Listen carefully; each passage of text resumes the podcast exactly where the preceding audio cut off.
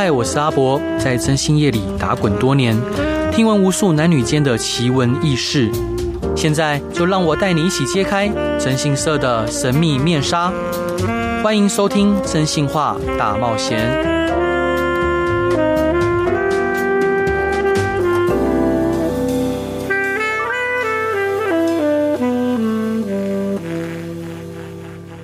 Hello，各位亲爱的听众朋友，大家晚上好，欢迎回到飞碟电台，收听由我征信社阿仔主持的《征信话大冒险》。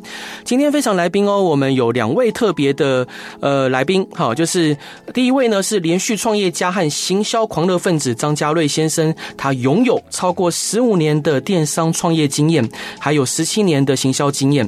第二位呢是亚马逊第三方服务商和跨境平台的顾问黄又珍小姐，她协助过上千家工厂和贸易商咨询跨境北美营运的难题，在跨境北美营运和品牌打造方面有非常丰富的经验。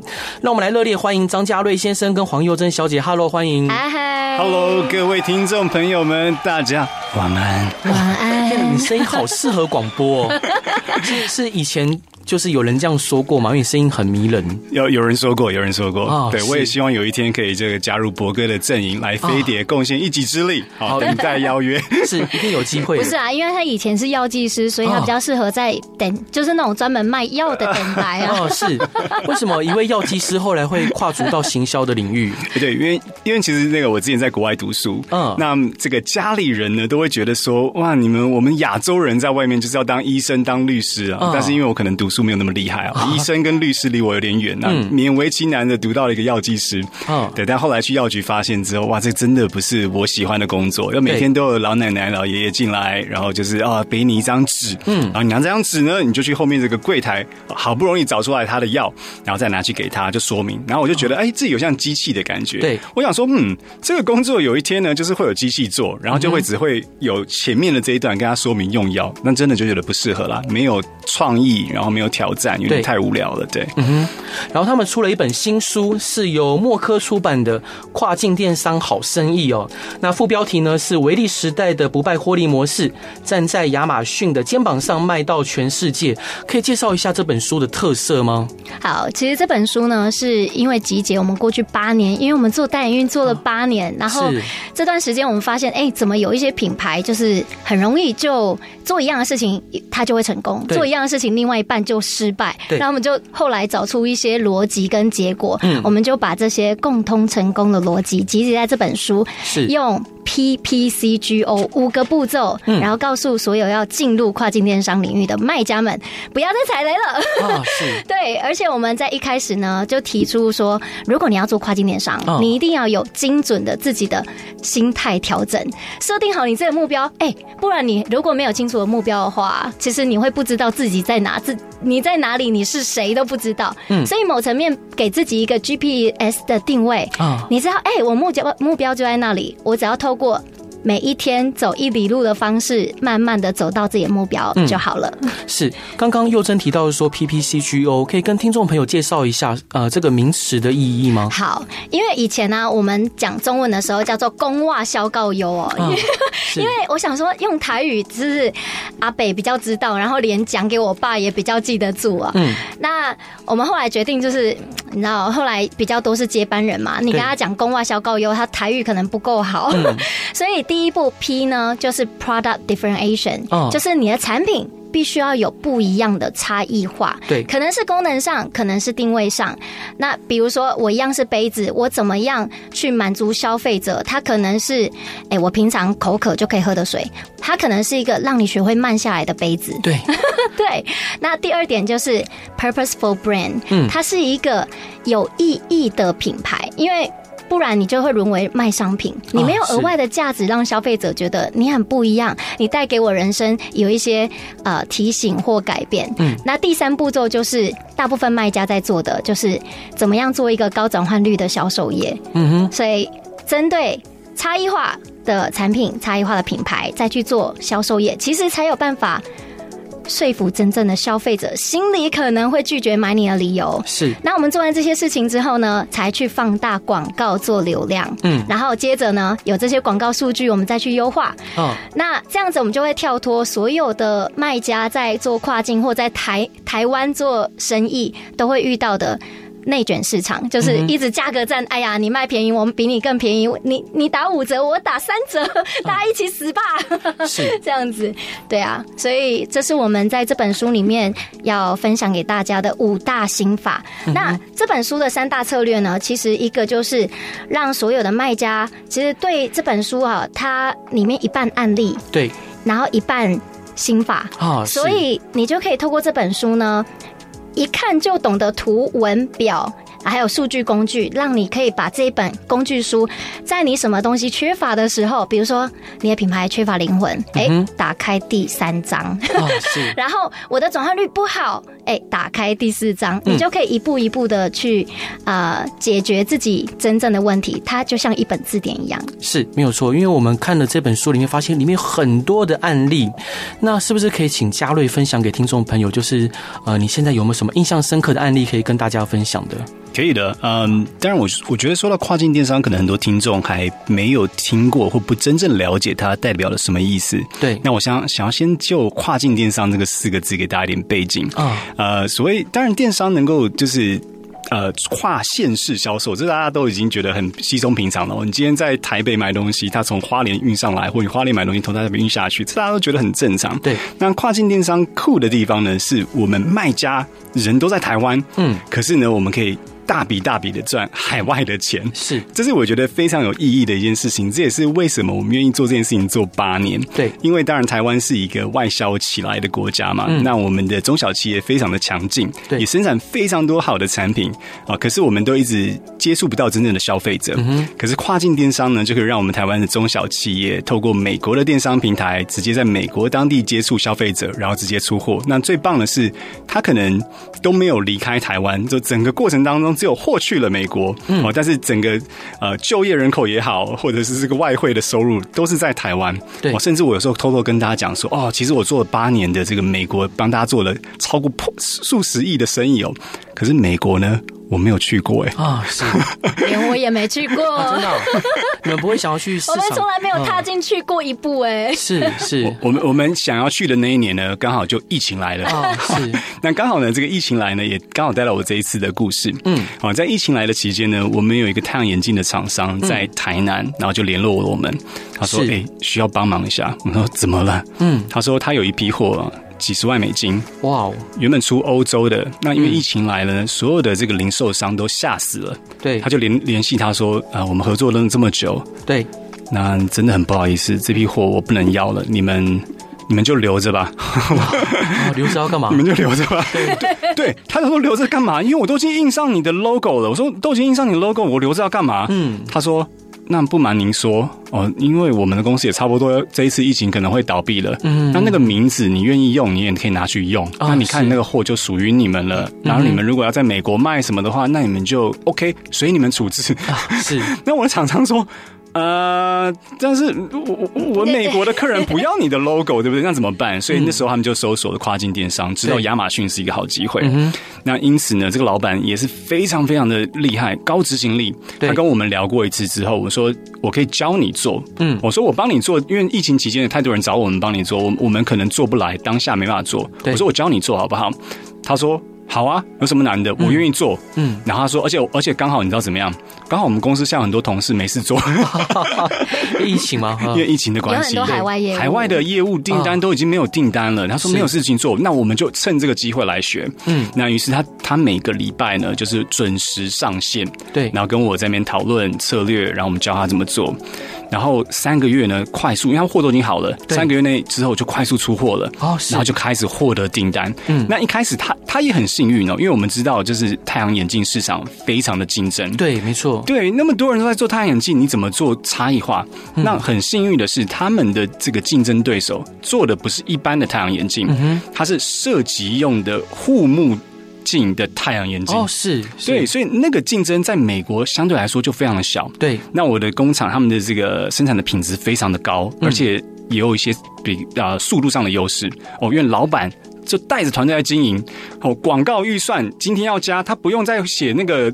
公文了，对，老板自己决定，嗯，今天业绩很好，我直接加预算。啊，所以他的速度反应非常快，嗯，然后他们很快的时间就把这批货销售完了，然后觉得哇，太有信心了，对，然后老板呢又是设计师，自己又在创了两个品牌，他们现在在亚马逊一共有三个品牌在经营，超棒的，对，而且已经经营两三年了，他们非常非常的相信这件事情，嗯，甚至呢有些同业看他们做的很好，还跑去说，哎，帮我们也操作一下，帮我们一下。那可不可以？然后他们现在也慢慢的在帮一些同业做这个操作，然后我们就觉得啊，这个真的太开心了，因为不只是帮到一家公司，我们透过帮助一家公司呢，他还去帮了两三家更多的台湾厂商。是在书中有提到，就是呃，如果呃这些老板然后，他们问说什么时候可以开始跨境电商的呃打入这个圈子，那你们书中是提到说就是现在，而且越快越好。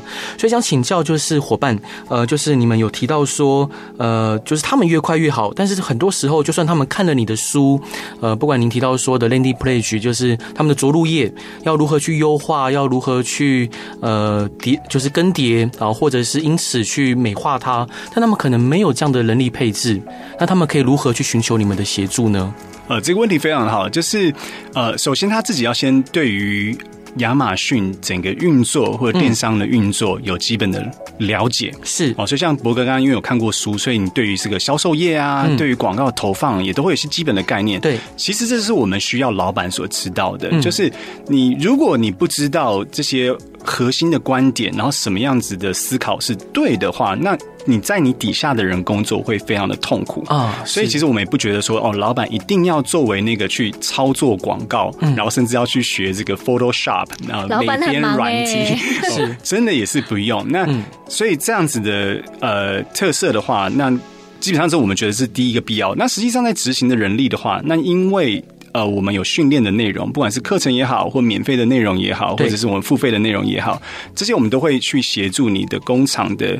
员工啊，或者伙伴持续的升级，我觉得这个很重要，因为接下来因为 AI 的关系，对，所以我们也不能够作为一个员工。假设我今天是员员工的角色，我在一个外贸公司做，那我会的事情如果就是这么窄的话，那其实我也会担心我被淘汰。对，那作为老板来讲，说他如果真的在乎这些伙伴的话，他也会希望他的技能能够有所提升。没错。那为什么我们坚持就是说一定要有一个方式是教大家做的？嗯，因为你教自己的人做。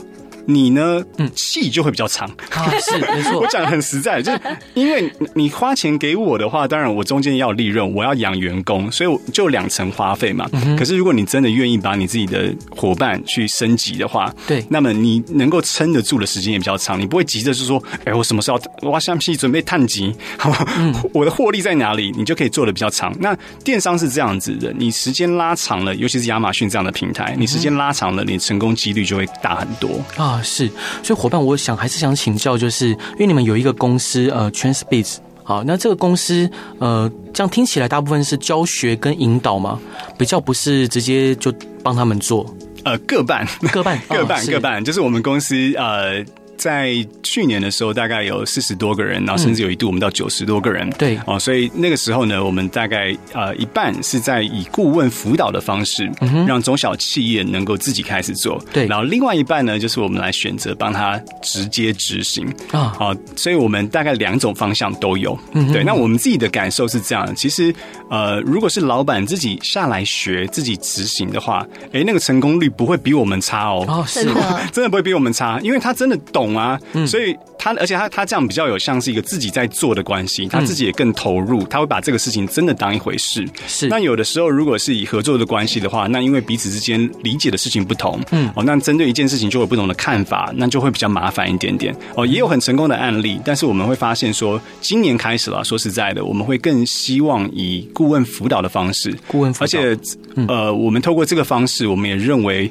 呃，也比较像我八年前成立这家公司的愿景啊，因为我后来发现，如果是我都要自己做的话，那我雇人在训练人，其实速度很慢，而且你可能需要二十只手。对对对，然后然后我就觉得，在某个时间点，我就觉得说，一开始我成立这家公司，我是希望能够真的带起我们台湾中小企业的一个新的浪潮。嗯，可是做了八年之后呢，我就发现，的确有成功的的这个案例跟一些效果，可是太有限了。因为大部分如果都是要我们自己来做的话，那真的很有限，所以我们宁可把这个知识给传递出去，让更多人来做，让这个生态圈能够更蓬勃起来。这样子是呃，感谢就是嘉瑞跟佑珍这个这个阶段的分享。所以小伙伴最后这段一个一个问题哦，就是你们在书中有提到说电商是维利时代的不败获利模式，那呃为什么是鼓励大众去做跨境电商，而不是台湾的境内电商呢？对，呃，最主要是我们台湾中小企业它的生产的产品了，它有一定呃。的品类他们在做的啊，比如说我们很多客户就是只做太阳眼镜，是。那如果像这样子的市场，如果你在台湾做的话，那没那就非常的竞争哦，嗯、因为你已经是工厂了。那台湾有些品牌商，然后你还只在台湾做，对。那这样的话，就是你的市场容量其实有上限的，嗯，哦，就再怎么做，我们就两千三百万人，是对。可是如果我们能够把我们的眼界放到全球的话，那的确透过像类似亚马逊这样的电商平台，那我们的这个上限呢就变得非常的广阔啊。哦，所以你的投入都是一模一样，比如你打造一个品牌。投入这个电商的成本可能都是一笔费用，对。可是你能够做两千三百万的市场，跟能够做两亿三千万的市场，那就差非常多的。所以我们会认为跨境电商是关键。嗯。那我补充一个，因为台湾其实有很多工厂在制造的商品是台湾本身比较少在用的，对。比如说马具，啊、是。比如说电动开关器，啊、那那这样的产品你在台湾卖的话，金价也要死。所以我们一定要打开国际的市场，去往外销，才会找到更多的机会。好，我们先来进一段广告，回来再继续跟各位聊。Hello，各位亲爱的听众朋友，大家好，欢迎回到飞碟电台，收听由我征信社阿仔主持的《真性话大冒险》。今天邀请到的来宾哦，都非常的可爱。他一位呢是连续创业家张嘉瑞先生，还有呢是跨境平台顾问黄佑珍小姐。Hello，欢迎两位。Hello，哇，他们非常有默契耶。就是你们合作多久了？一起工作多久了？其实我们一起工作大概八九年的时间，因为我们、哦、呃是先。在一起交往，然后半年之后，他跟我说：“哎、欸，你不要去考什么主播啦，嗯、你来当我的助理，然后学学做电商吧。嗯”当时比较因为刚创业，比较缺钱，嗯、缺免费劳工，就被他拐去当助理了。嗯、但是我们刚刚因为在广告时间有聊天，就是嗯呃张呃。呃嘉瑞他是处女座，对，那跟处女座一起工作，通常会有一些很大的压力之类的，超级大哎、欸，真的吗？因为我是金牛座，嗯，那处女座的人格特质就是他喜欢领导，而且他非常的要求完美嘛，哦、是。那金牛座又是属于一个很活泼外向，喜欢迎合别人，但是又有自己的坚持，所以我们两个其实 很可怕的一段时间，在刚创业的时候。是，所以当初您怎么会同意他说就是？要要一起工作，因为其实情侣之间这样很容易有冲突跟磨合。哇哦，哇哦！其实我觉得在当时二十八岁的时候，嗯，是在找寻人生的下一个目标的时候。那我觉得那时候也在犹豫我的下一个职涯是做什么，因为以前做主持、做接案 model，就是薪水来得很快，花的也超级快。每天我也不知道做什么事情，就去喝下午茶。但是他当时呢，就是呃每天就是感觉很有事业心，我觉得哎这个男生不错。那他就开始提醒我说：“哎，你如果……”这个当 model 可能你没有办法当到三十五岁啊，除非你跟志玲姐姐一样保养的很好。是，所以我就一直在思考说，哎，是哎，我就开始有危机意识。嗯，那就想说，好啊，那他就提醒我，问我一句话，他很会 spin 哎，哦，他就说。那你的人生目标未来想要成为什么？这很像那个某某讲师，或者是对。然后我就思考一下，说，其实我小时候一直想要成为一个厉害的女商人，哦，那就像周莹一样，嗯。然后他说：“好，那你要怎么会成为女商人呢？不如你开始学跨境电商吧。”哦，是，就这样开始了。哦，而且我们看到嘉瑞的名片哦，上面的头衔非常特别，上面写着“首席幸福官”，为什么会这样写呢？呃，对我当时在创业的时候也也是在寻找方向嘛。那时候阅读一本呃书，就稻盛和夫写的这个商业的书籍，然后他就提到，哎，我们做企业最重要的宗旨呢，就是为我们的员工带来幸福以及这个物质的增长哦。其实他也非常的好，他就说不只是幸福感而已哦，你钱也要给到位。当然，当然。所以我就觉得，哎，这两个很好，然后也要对对社会的进步做出贡献。所以我就觉得，哎，我把这个幸福这件事情作为我在公司里面努力的一个方向，那公司应该会经营的不错吧。所以。一直把这些事情放在心上。那写在名片上的话，就是因为有时候伙伴看到这个名片，就说：“哦，首席幸福官哦，那刚好就可以提醒我说，哎，那我最近这个礼拜有没有做好的事情？对，没错，没错。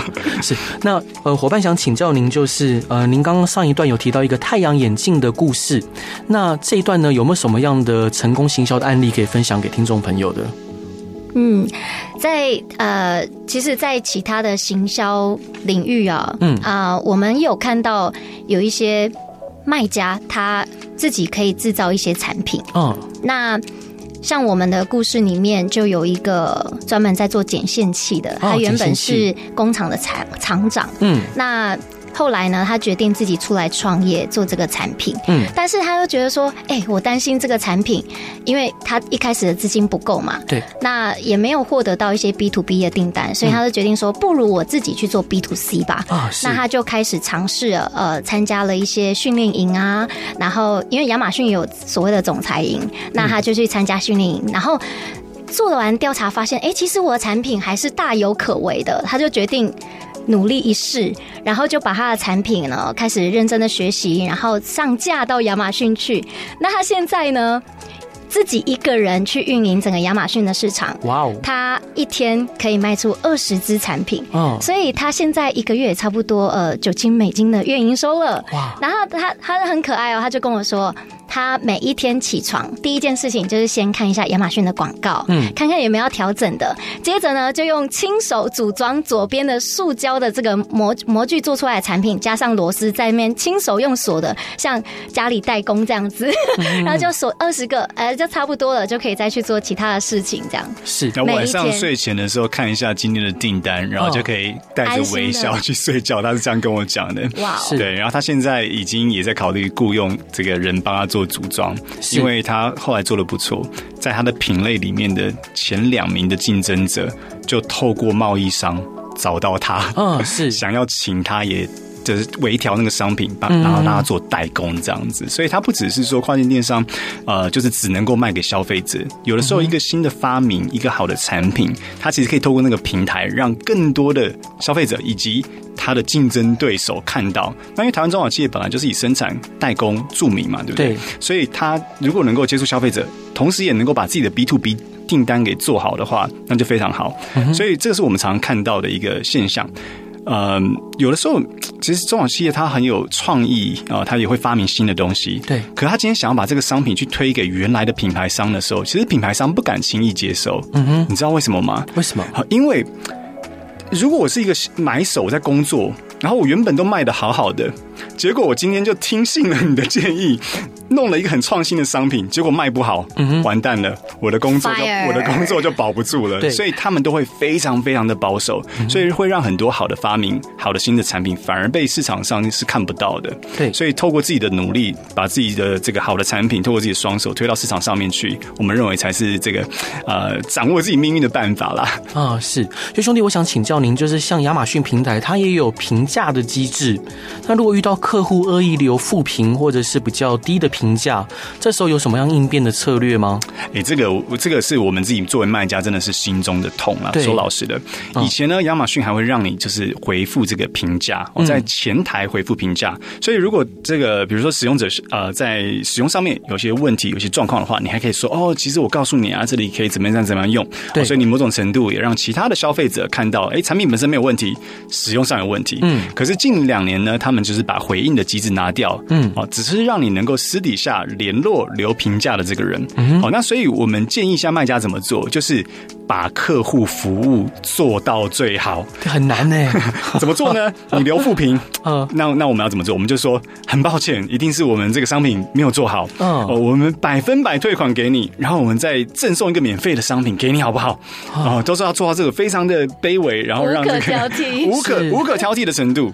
那当然，这样子的好处是什么？其实为什么亚马逊会这样做？其实他也非常聪明。其实这就是亚马逊平台运作的核心本质，嗯，就是一切以消费者为中心。啊，是，所以所有的卖家在这个平台上面销售的话，你只要觉得说，OK，我的产品是好的，而且我愿意为消费者付出的话，嗯、那这个平台就会给你好的机制。因为我们常常看到，因为卖家这样去联系了消费者之后，哎，消费者发现哦，原来是他自己的问题啊，然后就把这个负评给撤下来啊，这个也是常常看到的。所以，呃，遵循着亚马逊机制设计的原理，然后去。用正确的政策哦去应对的话，都会得到好的成绩。是，呃，当然我们再进一步从这个问题来延伸，因为我们知道同行相忌嘛，对，可能假设你今天你的品相呃，相较于其他竞品卖的非常的好，对，甚至有些特殊之处是别人无法取代的，对。那有些同行呃，有些产业它可能会呃假装是卖家哦，对不起，买家，然后去留负评哦，或者留一些比较低的评价。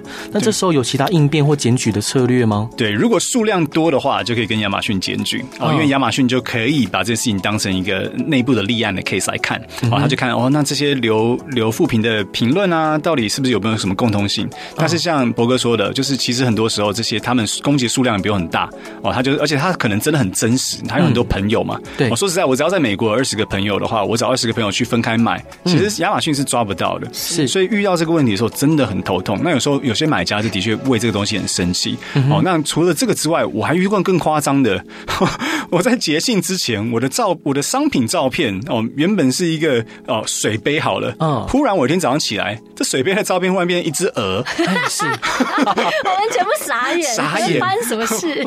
变成一只鹅，我没有在卖鹅哦，啊，那这个就是同行恶意的，就是换图这样子，哦，是，所以，但是我跟你讲，这个是发生在四年前了，四年前。哦，四年前，那我们也会发现说，其实呃，恶意的竞争它一直都存在，我相信在不管任何的平台上面都都一直存在的。对，然后我们发现亚马逊是有慢慢在变好。哦，是、啊、对，所以我们还是对长线来说有信心，但过程当中的这种恶意的竞争，我说实在的避不了，都都会碰到。嗯、那我也是希望哦，我们作为卖家就是能够啊。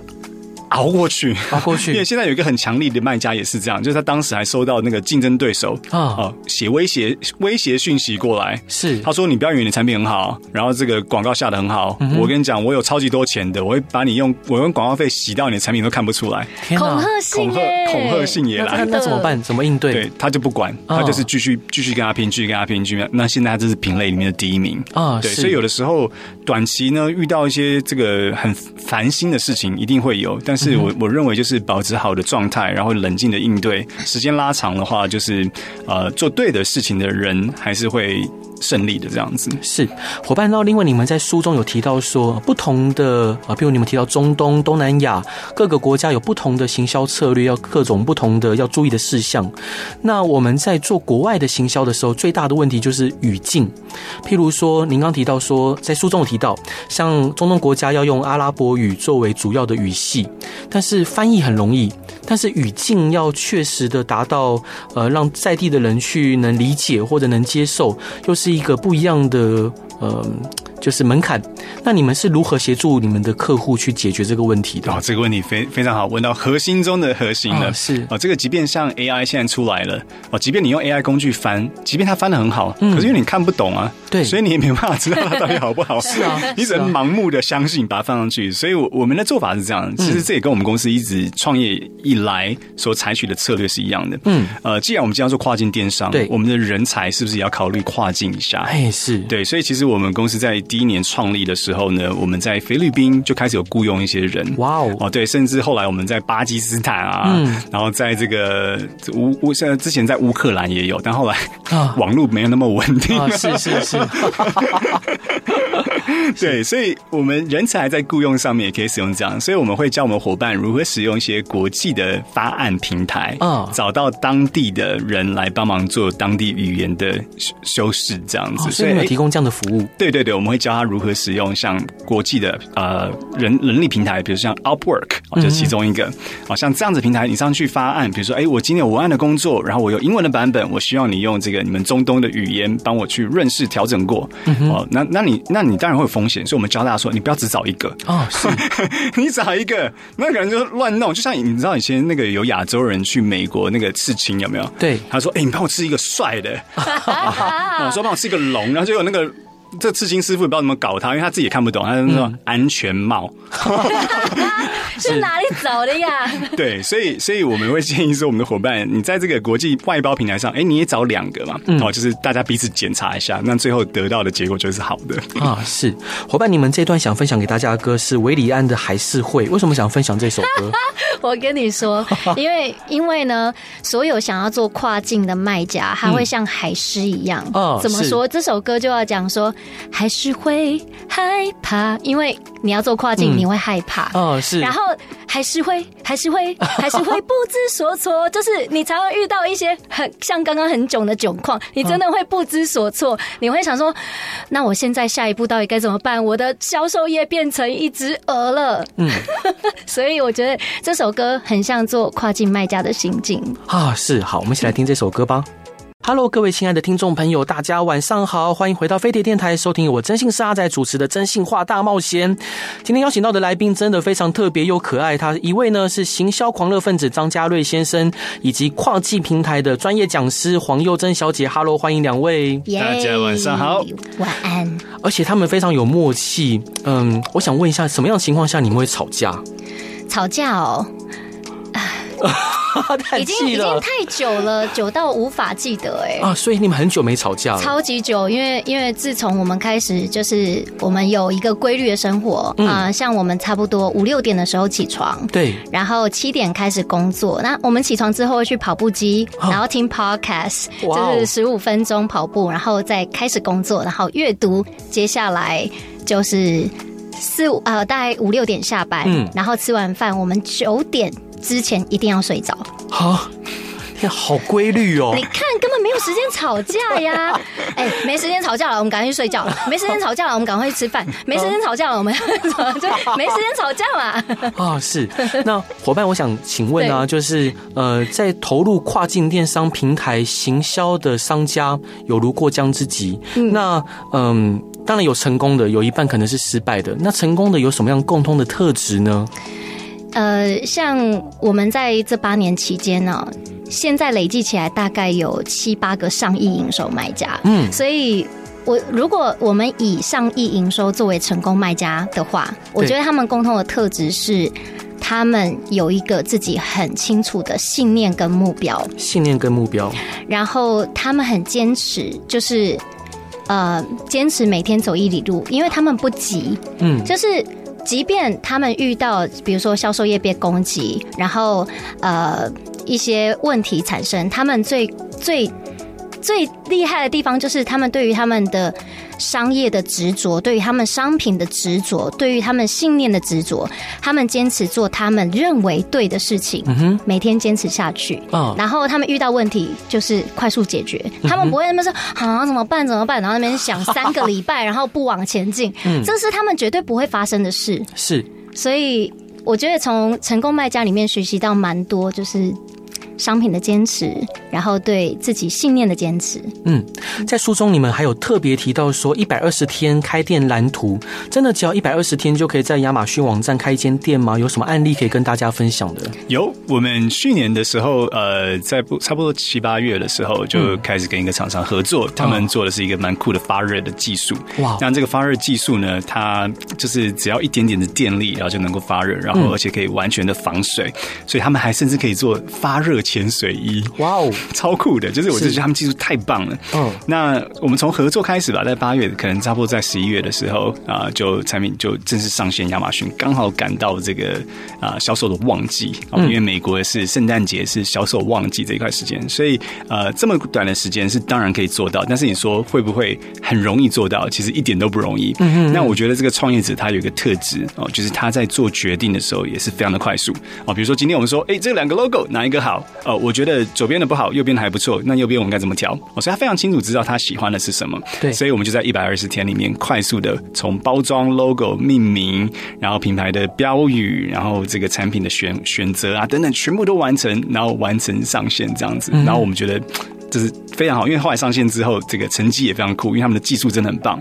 但是我觉得，我跟你讲，可以对比什么？对比就是他们在两年前呢，曾是曾经也想要打造自己的品牌。对啊，那个时候打造自己的品牌，然后就你知道吗？因为一开始第一次做这件事情，你打造品牌，你总是想把它做好。对，我跟你讲，他那个品牌做了两年，产品都还没上市啊，是对，所以呃。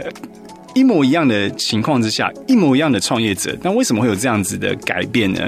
就是有一个很明确的目标，因为那时候我们就跟他说。嗯 OK，一百二十天，而且我们的收费，比如说我们按月收费，你越快上线呢，你自己就越省。对，那我们决策要快还是要慢？嗯，我们让你决定。是，对，那中间我们也不会偷偷懒，因为如果你要改这个 logo 改很久，那我们就陪你一直改，哦、改到你满意为止。但是你的成本就开始变大，所以你要。把什么事情都做到完美的话，那反而对你是不利的。嗯，那刚刚也呼应 Tammy 所说的，就是我觉得成功的卖家除了坚持之外，他们还有一个很大的特色，做决定非常果断，执行力爆炸高。是，我就是我曾经看过一这个我们辅导的。这个卖家啊，就是我说，哎、欸，我我在我在教教的过程当中，我说这里大家这样这样调，然后这样这样调，然后这里大家是怎么怎么样思考这样子。那我讲一讲，边讲有人在记录，有人在听，然后我就看有人在玩手机，嗯，我就在那边弄弄打打电脑。我想说，这 家伙不够认真哦，嗯、老师生气了，我生气了。我说，哎、欸，不好意思，不好意思，你这个这个在干什么？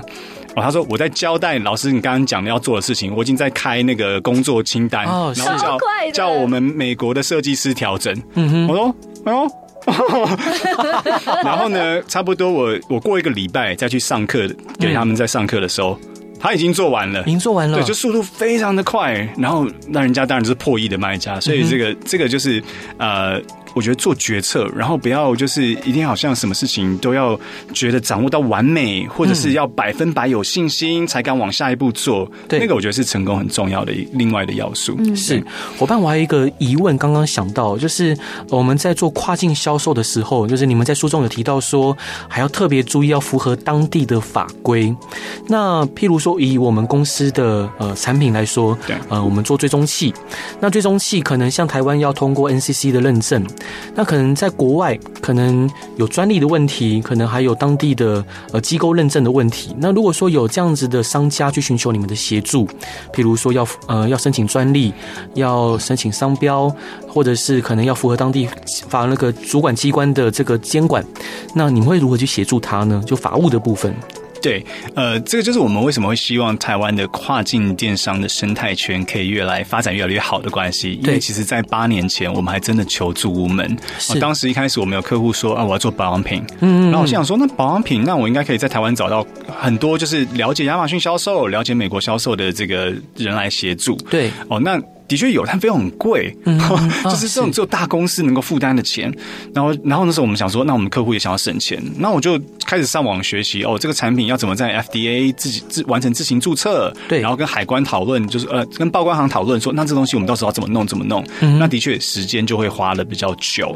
哦，虽然帮客户的钱省下来了，可是时间也是也是成本啊。对，那很幸运的是，呃，后来我们做了差不多三四年左右，那亚马逊呢，终于也在台。台湾设立办公室了，那他们也努力的在发展这个生态圈。那也因此，现在您刚刚所提到的，不管是合规性、好法规验证，然后检测等等，现在台湾都有相对应的专门的服务商，也是被亚马逊认证过的哦，跟我们一样是可以帮我们台湾厂商提供服务的。然后价格也会越来越便宜，因为越来越多人愿意做，然后越来越竞争，越来越多卖家。哎，我觉得整体来说都是往好的方向去。是伙伴，那在最后想请教您，就是呃，我们刚刚在广告时间有聊。到就是有一个客户，他可能是做陶瓷的餐具，您是如何协助他呃打进这个跨境电商的市场？好，一开始他们会想要做跨境电商的原因，是因为他们夫妻没有太多时间可以相处，嗯啊、呃，所以。根本根本不可能吵架啊！吵架的时候都是 睡前。他说啊，为什么你又那么晚回来？那我嫁给你做什么？对不对？嗯、那就会开始发生问题。所以男生的爸爸呢，刚好他本业就是在做陶瓷相关的产品。嗯，那他就思考，这个儿子也蛮聪明，因为他本身是工程师。那他在这个上班呢，常常都是八九点晚上看到星星才可以回家。他就决定说，他要把他爸爸所呃手手上的资源，然后再结合。看有什么方式可以把这个产品卖出去，然后自己销售给消费者。嗯，那他就跟他老婆商量了一下，就决定说：“哎，不如我们两个一起来创业吧，这样你就不会说我没有时间陪你，我可能陪到你说不要，拜托不要再看到你了。”这样 是。然后他们就开始做了。那我们协助他的方式呢，就是我们用教练陪跑，就是阿阿北，就是我 Anthony 会亲自来。呃带领这个团队，然后教他们两位怎么去做品牌的思维，嗯，怎么选择产品定价，然后在上线之前要准备什么，一百二十天嘛。那开卖之后还有什么是要准备的？嗯哼，那我们就是使用 PPCGO 的流程带他们做。那我觉得他们很棒，因为他们第一个产品一上架，两个半月、三个月的时间就卖完断货。哇哦！但是我觉得。呃，这一喜一忧啦，喜就是耶，我卖完了，嗯、但忧就是哇，中国那个时候，嗯，二零二零年四五月的时候，对，是封禁的，没错，他完全没有办法出货，所以他就在那一个半月断货时间思考说，哎、欸，既然第一个产品那么成功，那我们再多加四个，嗯、所以他们就开始五个产品全部上，对。然后差不多开卖第六个月，他们就做到呃六万到十万美金的月营收。哇！所以对他们来说是一个 big win。那老公也在这个时间点辞职了，嗯，全职的跟他老婆一起做这个 business。那他们两个现在已经住在加州，哦，是超棒的。然 后买房子，然后就觉得哇，好棒哦，真的是一个啊。呃公主与王子一个甜蜜幸福的故事。是呃，要跟各位听众朋友再次介绍这本好书哦，就是《跨境电商好生意》，是由墨科文化出版的。那呃，作者啊，就是张家瑞先生跟黄又珍小姐。然后这本书呢，非常的详实记录了跟呃阐述了，就是如果你们今天想要在亚马逊呃跨境电商来行销，呃，你们要注意哪些事情？然后里面有非常多深入浅出的图表跟。非常浅显易懂的文字，我相信大部分人都能看懂，而且这本书真的诚意满满。因为我们看了很多行销的书籍，很多就是有点隔靴搔痒，然后就是讲的也都是比较理论派，呃、对对，比较表面的东西。但这本书讲的非常的深入，而且非常的让人家呃能懂。所以伙伴，最后一段你想分享给大家的歌是五月天的《顽固》，为什么想分享这首歌？这就呼应到刚刚这个成功卖家的特质。对，所以五月天的歌，当当时我们在海外。读书的时候也是陪伴我们的精神粮食。嗯，那也希望这首歌可以鼓舞着目前所有在创业或者在人生当中遇到一些挑战的伙伴们，然后让你们更充满的力量，因为未来总是美好的，不管现在看起来多困难啊！是你们相信未来总是美好的吗？是的，好，是太棒了，非常的有朝气。那还是要跟各位听众朋友报告，就是我会跟呃，就是两位作者买五本他们的书送给听众朋友。那可不可以请你们设定一个通关密语？啊，天公听公狼啊，这个很难打字哦，不然我们写还是会，还是会。还是会，还是会，好，没有问题。那各位听众朋友，就是我们会在脸书上面办一个活动，送呃这本好书啊，《跨境电商好生意》这本书。那留下通关密语呢，就是还是会。好，今天再次谢谢两位可爱的伙伴哦，就是呃张家瑞先生跟黄佑珍小姐来节目上玩，谢谢你们，谢谢博哥，谢谢，谢谢，谢谢大家。好，大家晚安，拜拜，拜拜。